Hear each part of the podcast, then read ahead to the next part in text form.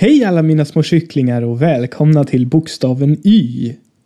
Y, oder wie man auf Deutsch sagt, Y, ist im Schwedischen im Gegensatz zum Deutschen ein reiner Vokal und könnte auf dem ersten Blick ganz einfach erscheinen.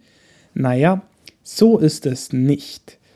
Lasst uns erstmal die zwei Laute angucken und dann werde ich euch erzählen, was da so schwer sein soll. Wir haben also ein langes und ein kurzes Y. Das lange wird folgendermaßen gesprochen. I. Sprecht mal nach. Nie. Nie. Und dann dir. Dir. Und noch das kurze Ü. Yrke. Yrke. Und dann tyst. Tyst. Um die beiden Laute vergleichen zu können, benutzen wir das Wort für neu auf Schwedisch. Einmal im Neutrum und einmal im Utrum. Nie. Nie. Und dann nit. Nit. Nie, nit.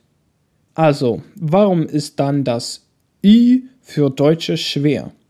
Ihr hört es vielleicht nicht selber, aber die meisten sprechen I wie ein Umlaut für U aus. Das mag auf Schwedisch ein deutsches Y heißen, klingt aber für schwedische Ohren eher wie das schwedische Ü. Das Problem entsteht eigentlich meist bei langem Y und der Laut ist eher wie was zwischen ein I und ein Ö. Ich werde es euch an einem Beispiel deutlich machen. Das Wort Lyra bedeutet verarschen oder austricksen und wird mit einem Ü ausgesprochen. Lyra.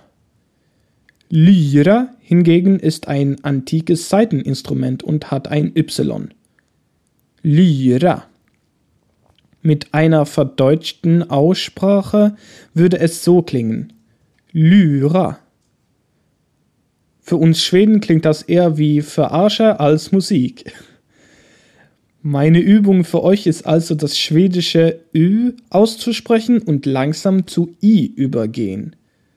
Dann irgendwann in der Mitte dieser beiden Laute wird ein Ü auftauchen. Ü.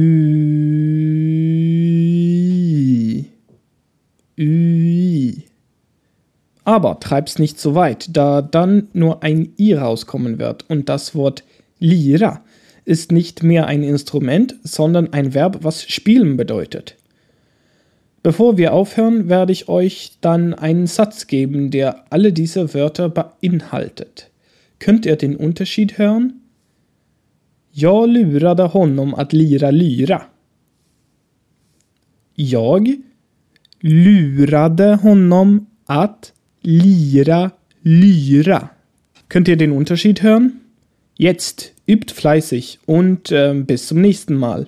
Schau mal bei sprichmalschwedisch.com vorbei für zusätzliches und interaktives Material für diese Lektion, Videos und weitere nützliche Hilfsmittel, um Schwedisch zu lernen und werde ein Teil der Sprich mal Schwedisch Community.